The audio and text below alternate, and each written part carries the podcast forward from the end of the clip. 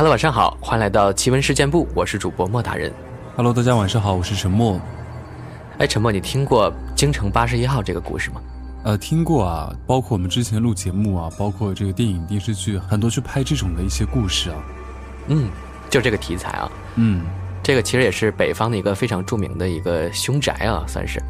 其实，在南方呢，也有一个跟它齐名的地方。哦，是在上海，你知道是哪儿吗？那我还真不知道哎。叫做林家宅三十七号，有这个异曲同工之妙。它也是有几号的，是吗？嗯，对，也是一个凶宅的故事。嗯，那赶紧来听一下，这个到底讲的是什么？嗯，一个民间传闻啊，咱们一起来感受一下。林家宅三十七号灵异事件，无脑怪物杀警察六人，遭放血。说到鬼宅，大家一定会想起大名鼎鼎的京城八十一号。其实，与京城八十一号齐名的鬼宅，还有一个林家宅三十七号。在上世纪五十年代发生的上海林家宅三十七号事件，曾经吓到了许多当地人。这栋宅子的主人叶先国，残忍地杀害了自己的妻子。不仅如此。他还将尸体藏起来，导致林家宅三十七号灵异事件频频发生，甚至把警察都吓了一跳。直至最后将其抓获，竟然还发现叶先国脑子里竟然没有脑组织。他是怎样做出这样的事儿？究竟是什么在操纵他呢？一九五六年，上海武宁路发生一起残忍的灭门案件。这就是大名鼎鼎的林家宅三十七号灵异事件。随后更是发生了不少离奇恐怖的灵异故事。这里便成为了无人敢去的鬼屋。这段时间呢，我也听了一位退了休的老警察所讲述的，所以是非常具有真实性的。这一切都要从那一年老警察值夜班期间响起的自首电话说起。电话里开始急促的喘息声，有一个不男不女的声音自首说，自己杀了人。那个声音很怪，是来投案自首的，而且电话里面杂音非常大。在上世纪五十年代，拥有私人电话的住宅很少，一般都是厂里面或者公用电话。但是公用电话这个时候基本也打不到了。接到林家宅三十七号事件电话的警察，就问自首的人现在在哪里。他说，他就在公安局隔三条街的一个住宅区。警察听闻后感到事情很严重，就立刻报告了值班的局长，同时通报了当地派出所。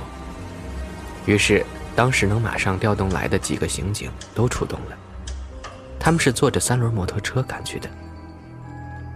林家宅三十七号房子是砖墙，十分气派。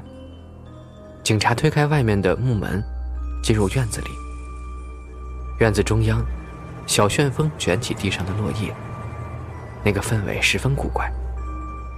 刑警大声地问：“屋里有没有人呀？”没有人回答。屋子里面也没有亮灯，木门也被从里面顶住了。当民警赶到。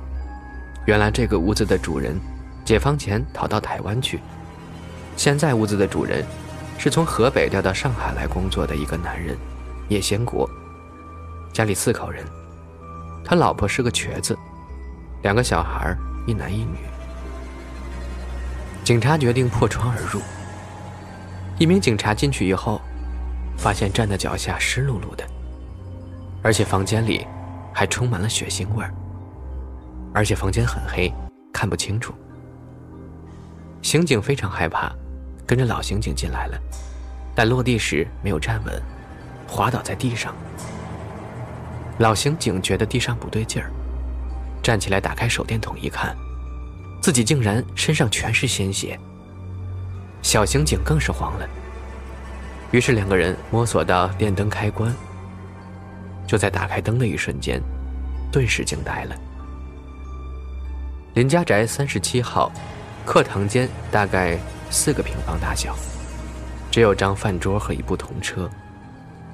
只见地上都是暗红色的液体，已经摸到脚踝了。小刑警就问：“师傅，这是些什么呀？”老刑警还算沉稳，低声说：“这是人血。”小刑警吓得整个身体都软了。怎么会有这么多人血？后来别的警察也相继进来勘察，之后发现整栋房子一个人都没有，甚至连尸体也消失了。林家宅三十七号事件真的是太害人了，也太诡异了。怎么会一个人也没有？那地上的血到底是谁的？而且根据法医，这些血起码是六个人的。但是这家却只有四个人。据邻居所说，男主人好几天前就不见了，而且他的妻子两天前就带孩子回娘家了。那么半夜报警的那个人是谁呢？死了的六人又都是谁？事发后一个月左右吧，有一天，派出所民警得到报告，几个小孩子下课回家经过这儿。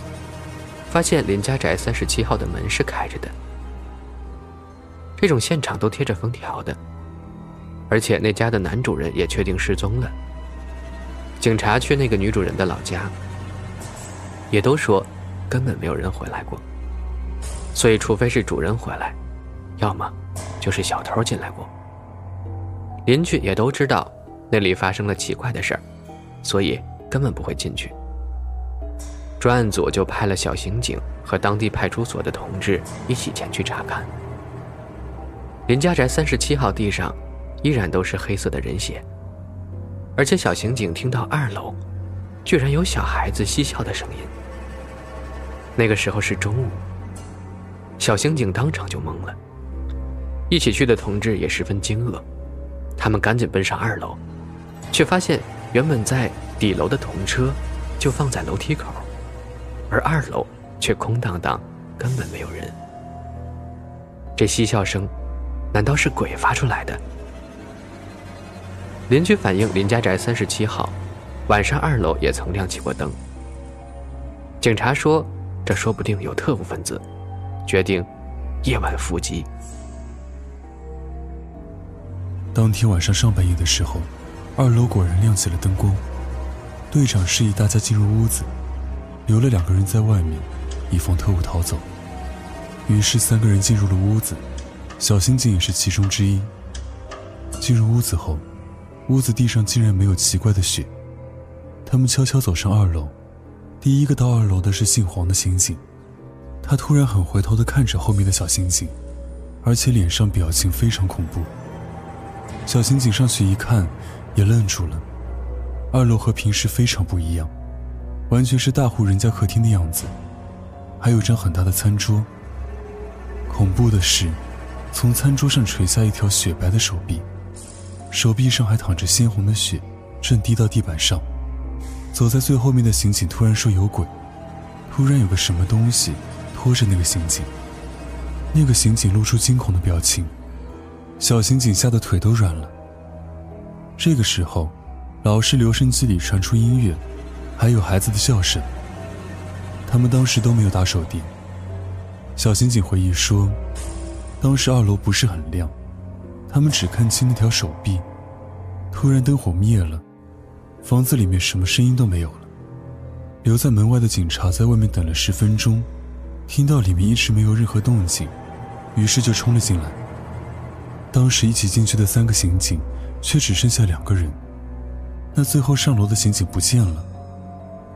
林家宅三十七号事件开始更加严重，而且开始愈发诡异。刑警后来回忆，灯火灭了之后，到外面的人闯进来中间那个时刻，他觉得有一个红影子在眼前一晃而过，而那个失踪的刑警也惨叫了一声。后来，人进来手电打亮的时候，小刑警只感觉自己和走在前面的队长，却是躺在客厅里面。后来，公安部的专家都秘密来这里进行勘查，但整座房屋并无奇怪的地方，甚至连暗道和加强之类的都不存在。当时国家技术也查不出电话从哪里打来的，失踪的刑警也只能上报因公牺牲。林家宅三十七号事件也告一段落。一九五八年冬天，群众举报了一个反革命分子，这个人姓许，平时是个皮匠，属于一贯道分子，在政治上属于反动组织，而且会以符咒治病。这个许皮匠在林家宅三十七号事件发生后一个月，曾经和叶先国见过面。不仅如此，他从小就认识叶先国。那个时候是民国十三年，这么多年，叶先国竟然一直没死，不老不灭。一个月后，许皮匠在看守所突然暴毙，死前还对着空气喃喃自语，像是求饶一样。许皮匠死得很奇怪，浑身没有任何伤痕，而且面色红润，一点也不像死的人那么僵硬。但是许皮匠面对的那个墙壁上，后来却发现一行奇怪的文字。但是，一会儿就消失了。后来，林家宅三十七号事件已经被人遗忘。这里进行拆迁，在地下三米处挖掘出一个大缸，而且那个挖掘出大缸的地方，竟然是原先的课堂间的位置。缸里面竟然是失踪的叶先国的妻子和两个孩子。事情队在时隔两年后，终于将林家宅三十七号事件定性为重大刑事案件，全国通缉叶先国。天网恢恢，疏而不漏。叶先国终于抓获并解送回上海。公安部派出的审讯专家对其进行审讯。法医鉴定组的老陈告诉小刑警，一个在解剖叶先国妻儿中发现的问题。解剖时，他发现叶先国妻子和儿女竟然毫无腐败现象。